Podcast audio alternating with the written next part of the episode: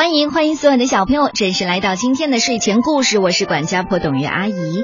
还记得我曾经给你讲过的一个小故事吗？可爱的小雀斑，不是每个人都会在意你特别的地方的。如果你是一个努力的孩子，是一个自信的孩子，那个特别之处就会显得特别特别的迷人。就像今天我们的第一位主人公贝琳达一样，她有一双大脚。可能我在告诉大家这两个信息的时候，你就已经知道我要讲哪个故事了。这是一个非常非常经典的故事，《大脚丫跳芭蕾》。可能拥有一双大脚，你会说这很棒啊！跳远的时候，大脚会让你的成绩生生的比别人多几厘米；走路的时候会走得更稳，等等等等。但是如果对于一位芭蕾舞演员来说，大脚可能就意味着一场厄运啊！开始我们今天的故事时间吧。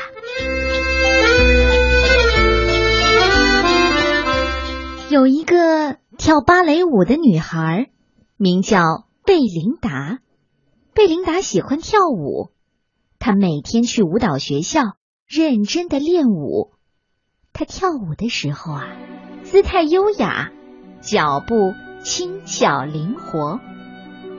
可是，贝琳达有个大问题，嗯，应该说有两个问题，就是他的左脚和右脚。其实贝琳达不觉得自己的脚有任何问题，可是参加一年一度的芭蕾舞表演选拔的时候，哦，问题就来了。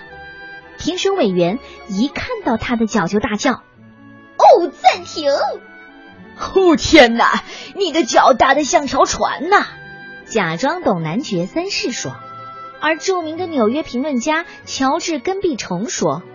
呃，简直和海报的旗没有两样嘛！常在舞蹈杂志上发表文章的欧娜劳乌伯女士瞪着眼睛直摇头。贝琳达还没有试跳呢，评审们就说：“回去吧，你那一双脚，哼，永远都跳不好的。”贝琳达很难过，难过了很久很久。他想，或许。那些评审委员说的对，我的大脚真的不太适合跳舞。于是啊，贝琳达不跳舞了。他告诉自己，我还是放弃跳芭蕾舞吧。既然不再跳舞，他就得找别的事儿做。可是他除了跳舞什么都不会。他找啊找啊，终于在费莱迪餐厅找到了工作。餐厅里的客人喜欢他，因为他动作快，脚步轻巧灵活。费莱迪先生也喜欢他，因为啊，他做事非常认真。贝琳达喜欢费莱迪先生和餐厅里的客人，不过他还是忘不了舞蹈。有一天，有个乐团来餐厅表演，他们自称费莱迪好友乐团。在餐厅开门营业前，他们先练了一首轻快的曲子。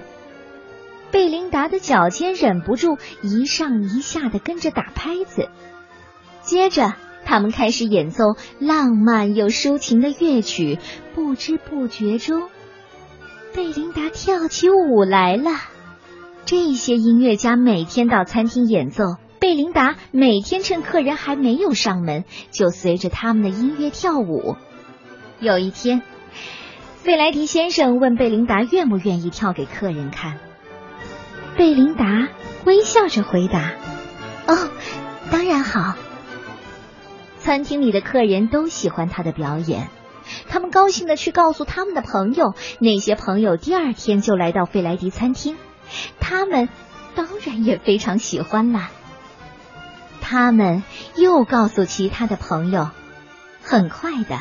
每天都有很多人来费莱迪餐厅看贝琳达跳舞。大都会芭蕾舞团的指挥听说了这件事，他的朋友的朋友叫他一定要去看贝琳达跳舞，他还真去了。哦，他很惊讶，他非常的赞赏，他甚至觉得好感动呢。我说：“你一定要来大都会剧院表演，请你答应我。”贝琳达笑着回答：“